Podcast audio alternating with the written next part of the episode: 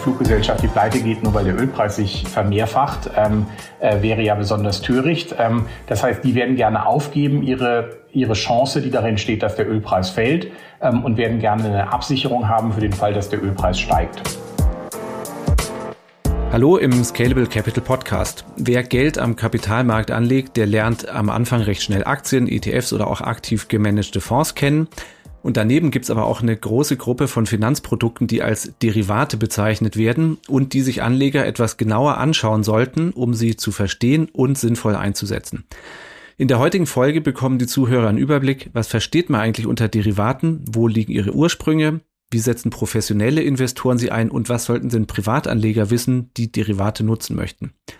Das lassen wir uns erklären von einem, der seit mehr als 20 Jahren mit Derivaten zu tun hat, Dirk Urmoneit. Er ist seit Juni Chief Strategy Officer bei Scalable Capital. Hallo Dirk. Ja, Nico, hi. Danke, dass ich dabei sein darf. Dirk, du hast ja zuletzt für den Indexanbieter Selective gearbeitet und hast aber vor allem in deiner Zeit äh, vorher bei Goldman Sachs viel mit Derivaten zu tun gehabt. Was war denn dein erster Berührungspunkt mit diesen Produkten? Ja, mein erster Berührungspunkt mit äh, Optionsscheinen, der kam ähm, Ende der 80er Jahre. Da waren das gerade ganz neue Produkte im deutschen Markt. Ähm, da war ich noch Schüler ähm, und habe in der Wirtschaftswoche gelesen, dass es jetzt ähm, äh, neue tolle Produkte gibt, Optionsscheine. Ähm, habe das dann gleich ausprobiert mit einem Citibank äh, Dollar Deutsche Mark ähm, Optionsschein, der auf steigenden Dollar gesetzt hat. Ähm, das Experiment hat, wie man äh, als Hörer jetzt wahrscheinlich schon ahnt, im Totalverlust geendet. Ähm, ich hatte mich natürlich gar nicht mit der Funktionsweise auseinandergesetzt ähm, und habe alle Fehler gemacht, die man als, äh, als Laie so machen kann und alle Eier in einen Korb gelegt. Ähm, das ist natürlich so ein bisschen ähm, Glück äh, im Unglück, das ich da gehabt habe, dass mir gleich der Anfängerfehler am Anfang passiert ist ähm, und nicht am Ende meiner Investmentkarriere alles verloren geht. Ähm, und so konnte ich mich dann halt ähm, ein bisschen damit auseinandersetzen und habe äh, nicht jahrzehntelang an meine eigene Genialität geglaubt, bevor und dann vor dem Ruhestand alles ver, verzockt. Ähm, habe mich also mit Optionsscheinen auf die harte Tour am Anfang auseinandergesetzt. Also das Interesse war dann früh geweckt, verstehe ich, und äh, dann hast du dich irgendwann auch angefangen, professionell damit zu beschäftigen. Genau, das Interesse an Kapitalmärkten war sehr früh geweckt, also noch vor meinen ersten Optionsscheinerfahrungen. Das Konfirmationsgeld habe ich da schon angelegt ähm, und dann halt äh, mich auch die ganze Zeit mit Aktien beschäftigt. Bin da total begeistert ähm, von gewesen. Das Planspielbörse in der Schule, all diese Dinge. Ähm, und äh, zum Glück ähm, gab es dann auch einen Pfad in eine professionelle Karriere. Ähm, ich konnte dann bei Goldman Sachs anfangen und äh, habe da Optionsscheine in allen Facetten betreut, immer im gleichen Bereich, aber habe halt verschiedene Aufgaben durchgenommen. Ich hatte angefangen, ähm, die Internetseite einzurichten und äh, zu verbessern. Ähm, habe dann die Bildschirmtextseite. Die jüngeren Leser werden das hoffentlich in Wikipedia finden, was das ist. Und den Videotext äh, abgeschaltet. Videotext kennen die meisten wahrscheinlich noch von den Fernsehern ihrer Eltern. Ähm, ich habe da Telefontrading gemacht. Wir haben ähm, ähm, Online-Konnektivitäten aufgeschaltet, so dass man halt dann live handeln konnte. Ähm, ich habe mich um Werbung, Marketing, Messen, um alles gekümmert. Ähm, bin dann später aber in die Produktentwicklung gegangen ähm, und äh, ganz zum Schluss ähm, habe ich den Handelstest Desk geleitet, ähm, der sich in Europa mit Optionsscheinen, Zertifikaten und Notes äh, beschäftigt bei ähm, Goldman Sachs. Gut, dann, dann kommen wir mal auf die Produkte selber. Jetzt ein bisschen äh, Bildungsradio. Ne? Die Be Bezeichnung Derivate geht ja auf ein lateinisches Wort zurück. Derivare und äh, da steckt auch schon drin, also der Wert von Derivaten leitet sich aus was anderem ab. Das ist immer ein Basiswert, das sogenannte Underlying und das kann eine Aktie sein, aber auch ein Rohstoff oder ein Index, also ganz unterschiedliche Dinge. Und an deren Wertentwicklung kann ich mit einem Derivat teilhaben, ohne dass ich den Basiswert selber besitze. Wie kam es denn dazu, dass die Finanzindustrie solche Produkte aufgelegt hat? Das Prinzip, etwas handeln zu wollen, äh, was es noch nicht gibt oder was man noch nicht hat, ähm, ist ungefähr so alt wie äh, der Handel selber. Ähm, also ein Landwirt, der ähm, sein Feld bestellt und weiß, dass er im Herbst halt äh, darauf Weizen haben wird, ähm, für den ist natürlich das größte Risiko, ob er durch den Winter ähm, seine Familie durchbringen kann, das Preisrisiko ähm, des Weizens im Herbst. Das heißt, der hätte ein Interesse daran, sein Preisrisiko auszuschalten und schon auf Termin ähm, seinen Weizen zu verkaufen. Und auf der anderen Seite des Marktes steht halt der Bäcker oder der Müller, die halt das Getreide brauchen für ihren Beruf und ähm, deswegen gerne auch das Preisrisiko ausschalten wollten, aber eben auf Termin kaufen möchten. Daraus haben sich dann in der Mitte des ähm, vorvergangenen Jahrhunderts, also so um die 1850er Jahre herum, ähm, organisierte Futures-Märkte entwickelt. Der Chicago Board of Trade ist ähm, ähm, auch heute noch äh, eine sehr erfolgreiche große Firma ähm, und da werden all diese ähm, ähm, Agrarrohstoffe ähm, gehandelt, auch heute noch. Ähm, ein Beispiel aus der aktuellen Zeit, ähm, falls jemand ein Flugticket äh, nach Hongkong bucht ähm, und ähm, der Lufthansa halt jetzt schon einen festen Preis bezahlt, dann weiß die Lufthansa relativ genau, was im Sommer 2022 die Lohnkosten sein werden. Die ändern sich um ein paar Prozent, aber nicht groß. Ähm, die wissen schon, mit welchem Flugzeug sie fliegen werden. Aber das eine, was sie nicht wissen, ist, zu welchem Ölpreis sie in 2022 das Öl kaufen müssen. Und deswegen ähm, wäre es eigentlich ein, ein Zocken auf den Ölpreis für so eine Gesellschaft, wenn die ähm, eben keine Absicherungsgeschäfte, keinen Hedge, ähm, das englische Wort dafür, abschließen würden, um eben ihr Preisrisiko für den Ölpreis auszuschalten.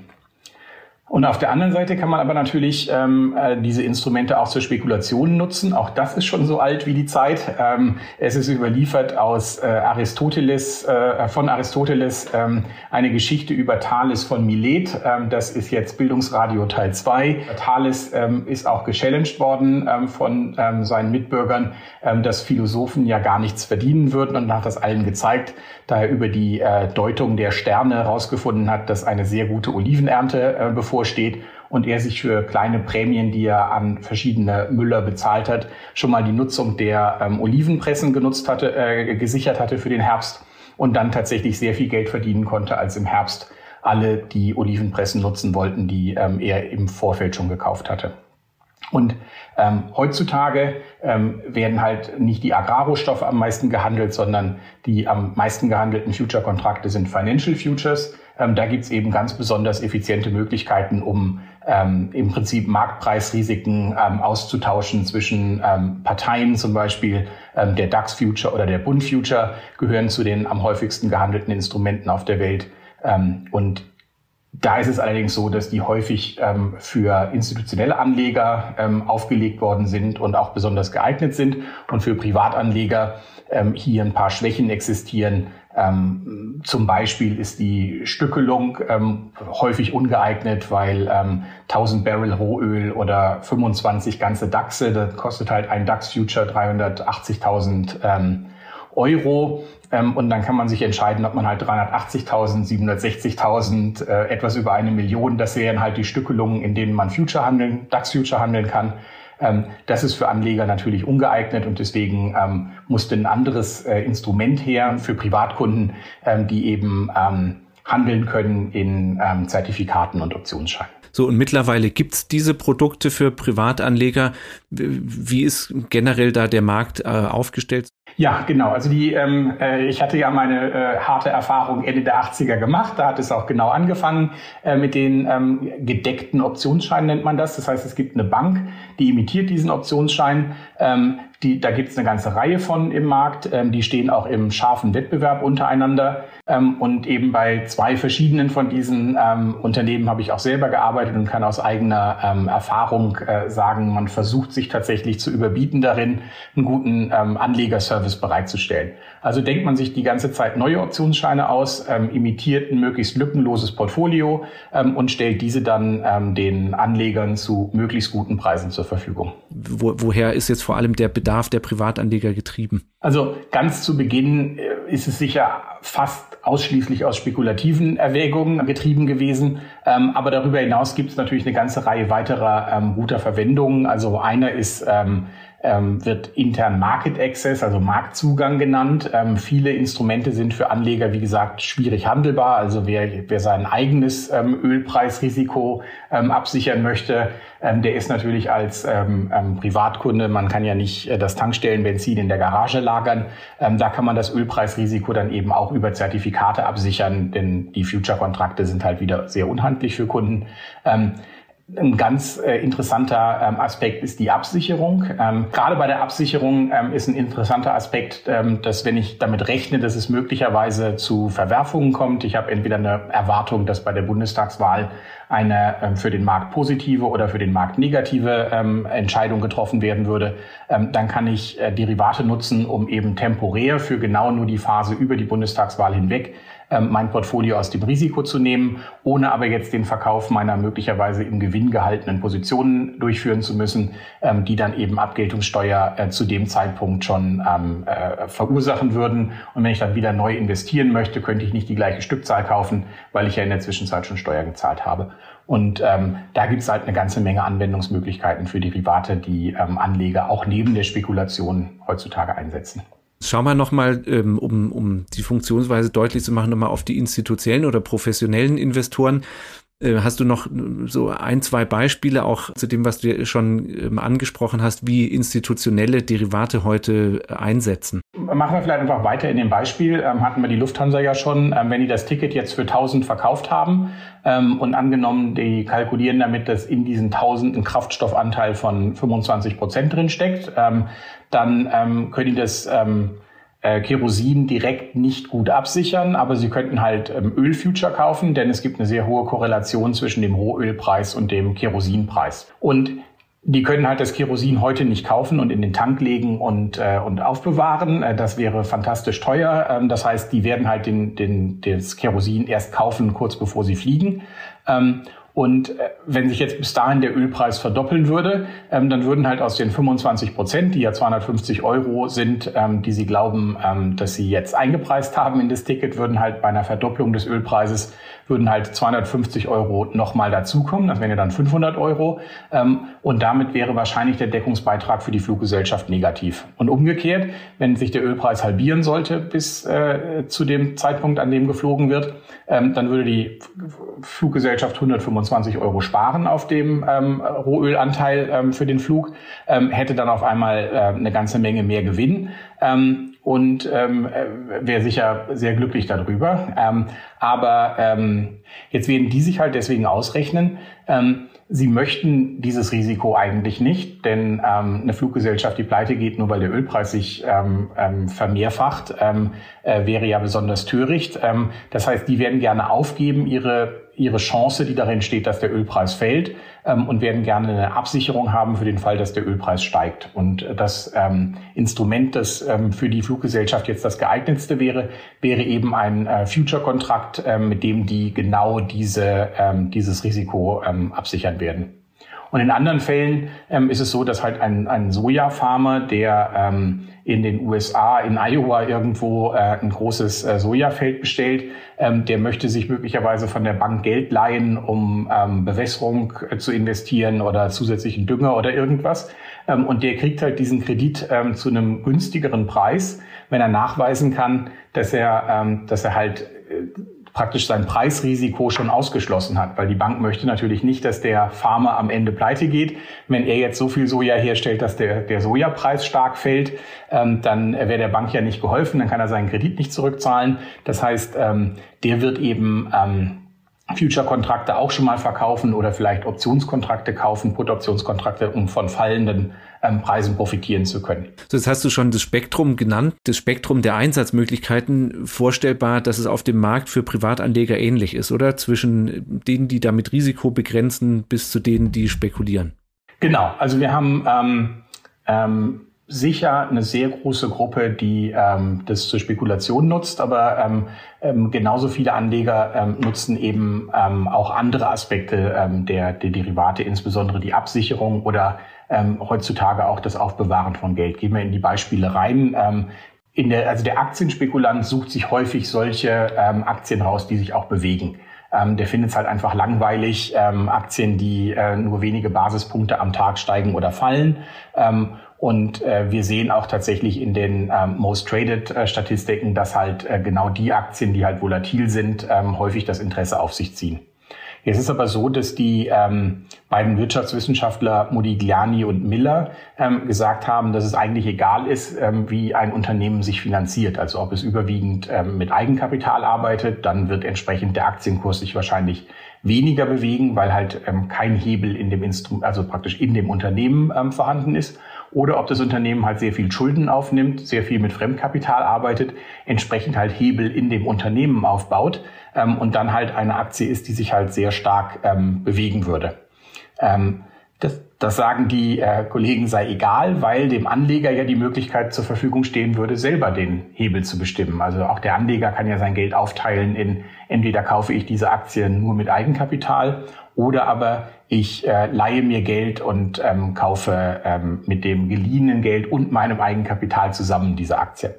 Ähm, und die moderne Form davon ist halt ähm, der Optionsschein oder der Turbo oder der Mini, ähm, bei dem halt schon in einem Paket im Prinzip der Hebel dem Kunden angeboten wird. Das heißt, ähm, hier kann sich der Anleger halt aussuchen, ähm, wenn mir die ähm, ähm Biontech-Aktie äh, volatil genug ist, ähm, kann ich die halt ähm, so kaufen. und wenn mir halt irgendeine andere Aktie, die sich äh, viel weniger bewegt, zu langweilig ist, dann kann ich die halt mit einem Hebel von zwei oder von, mit einem Hebel von drei ungefähr genauso ähm, mobil machen wie, ähm, wie andere Aktien auch. Ein anderer ganz wichtiger Aspekt ist halt die Spekulation auf fallende Kurse, also entweder die Spekulation oder eben dann die Absicherung. Ähm, da berühren sich halt die, ähm, die Themen sehr klar und man kann eigentlich gar nicht genau trennen. Ähm, ähm, spekuliere ich jetzt auf fallende Kurse, weil ich ähm, vielleicht die Erwartung habe, ähm, der Markt ist überhitzt oder ähm, ich ähm, habe den Eindruck, dass ein, ein, bestimmtes Unternehmen vielleicht ein Produkt vorgestellt hat, ähm, das großartig erwartet worden ist, aber die, die, die Erwartungen nicht erfüllt. Ähm, da warten wir jetzt mal drauf, wenn die nächsten iPhones vorgestellt werden. Vielleicht sind das ganz tolle Geräte, vielleicht sind das, äh, sind das Flops. Ähm, das kann dann jeder Anleger für sich beurteilen und kann eben darauf wetten, dass es dem Unternehmen danach besonders gut oder eben vielleicht auch besonders schlecht gehen wird. Und äh, das kann man eben dann über Put- oder Short-Produkte ausdrücken ähm, und dann davon profitieren, dass die Aktien fallen. Oder aber, wie gesagt, man hat vielleicht eine Position, man möchte die nicht auflösen, dann kann man halt über ähm, Put-Optionsscheine sich für einen, einen Zeitraum aus dem Markt nehmen und eben das Preisrisiko ähm, ausschließen. Da funktioniert dann ein, ein Put-Optionsschein ähm, ganz ähnlich ähm, zu einer ähm, Versicherung gegen fallende Kurse.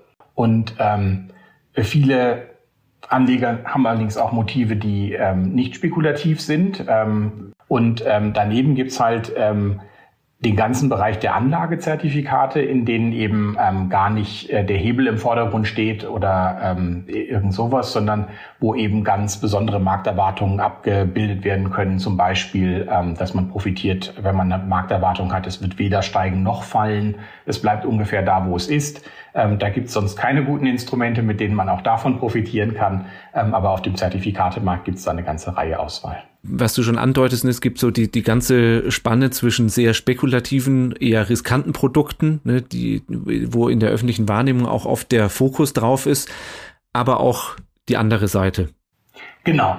Ähm, das Spektrum ist halt ähm, super weit. Ähm, also es fängt sicher beim ähm, 150-fach gehebelten Instrument auf den DAX an, ähm, bei dem halt extreme Chancen mit extremen Risiken äh, verbunden sind ähm, und endet noch nicht beim Deep Discount Zertifikat, ähm, das Anleger eher als eine gute Alternative zu den negativ 50 Basispunkten Zinsen, die sie jetzt auf dem Girokonto für die Wertaufbewahrung zahlen müssen, einsetzen können. Ähm, in der Berichterstattung wird meistens auf die Hebelprodukte abgestellt, weil die natürlich den Vorteil haben, dass die nicht langweilig sind. Da geht's halt immer rauf und runter und äh, eins knockt aus und das andere hat sich verdoppelt.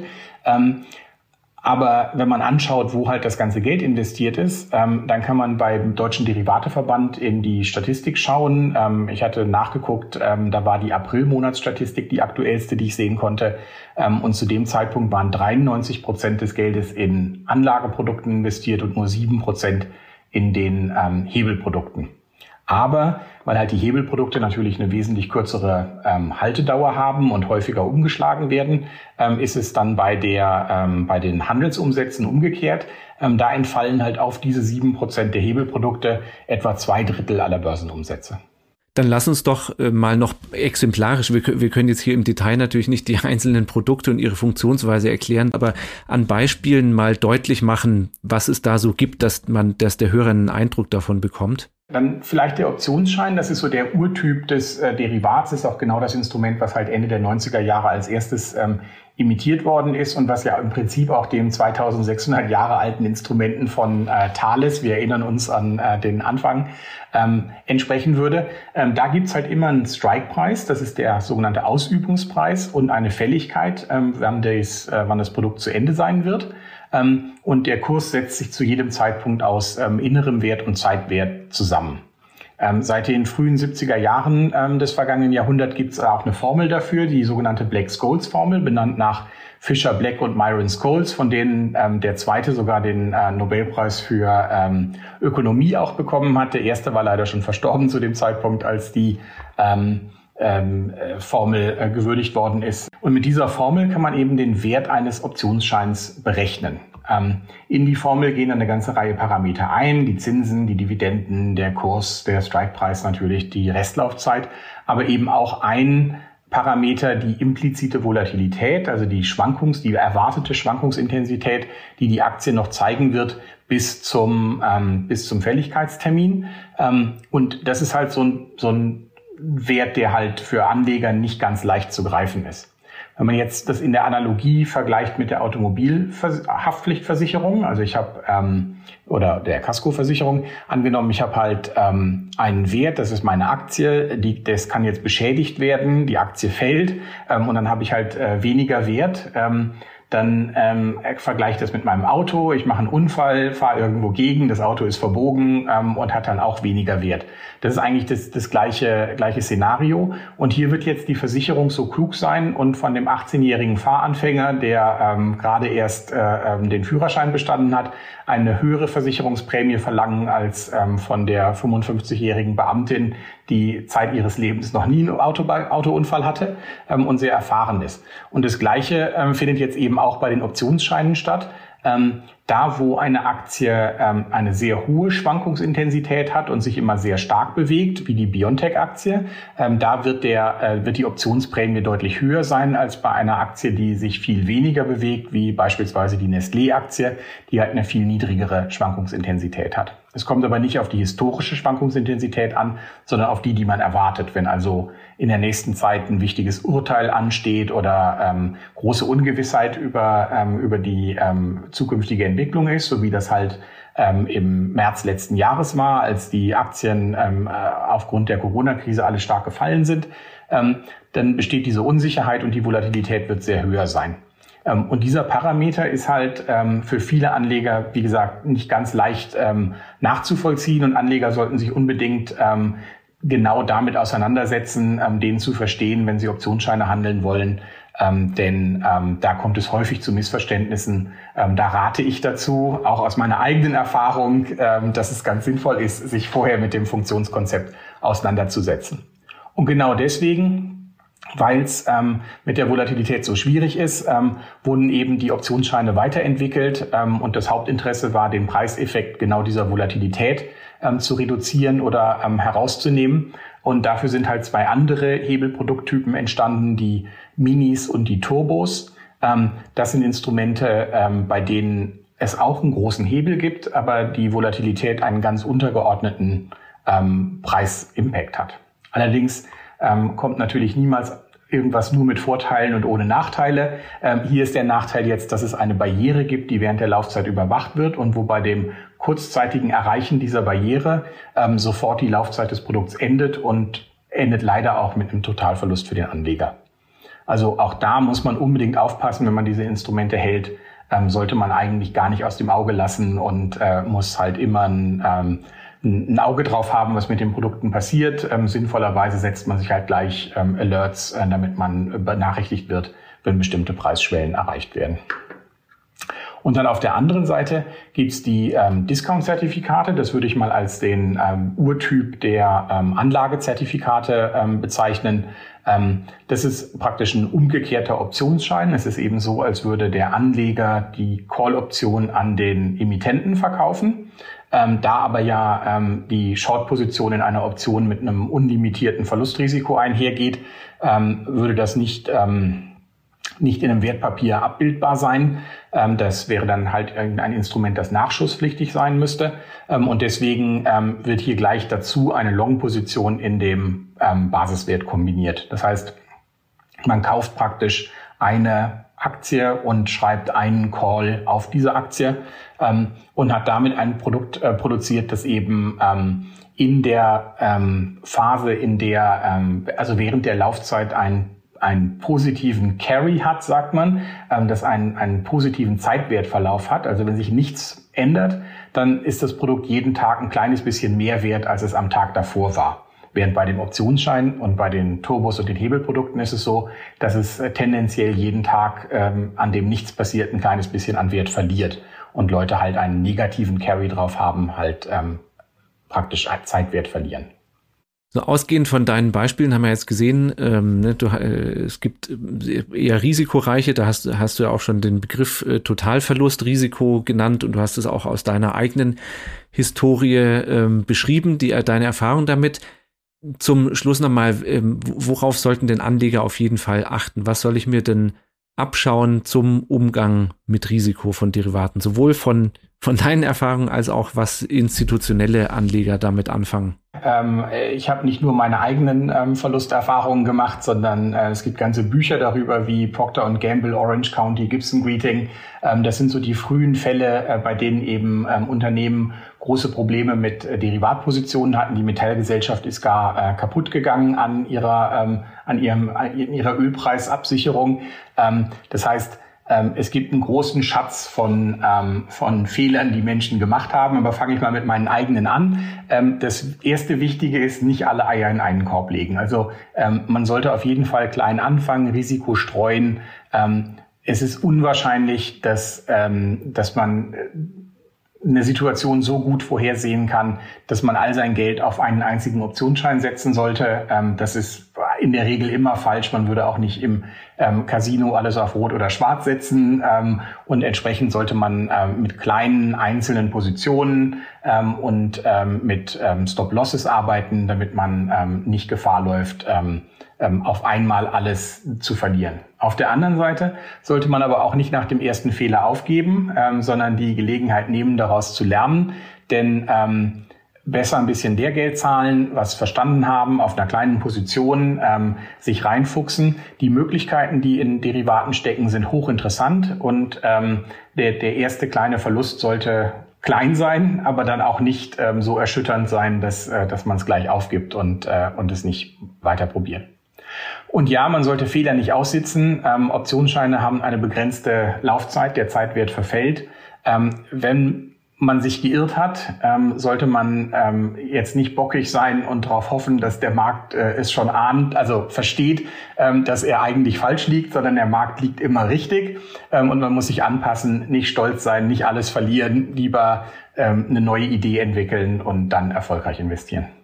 Derivate wurden von Warren Buffett auch Financial Weapons of Mass Destruction ähm, genannt, also ähm, finanzielle Massenvernichtungswaffen.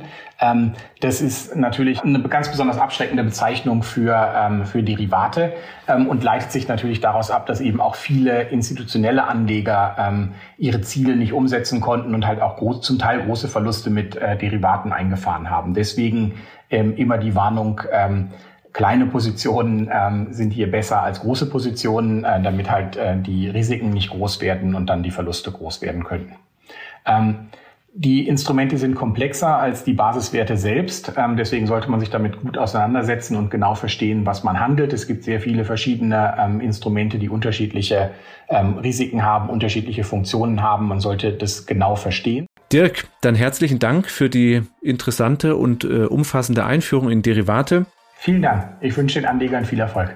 Herzlichen Dank Ihnen fürs Zuhören und bis zum nächsten Mal im Scalable Capital Podcast.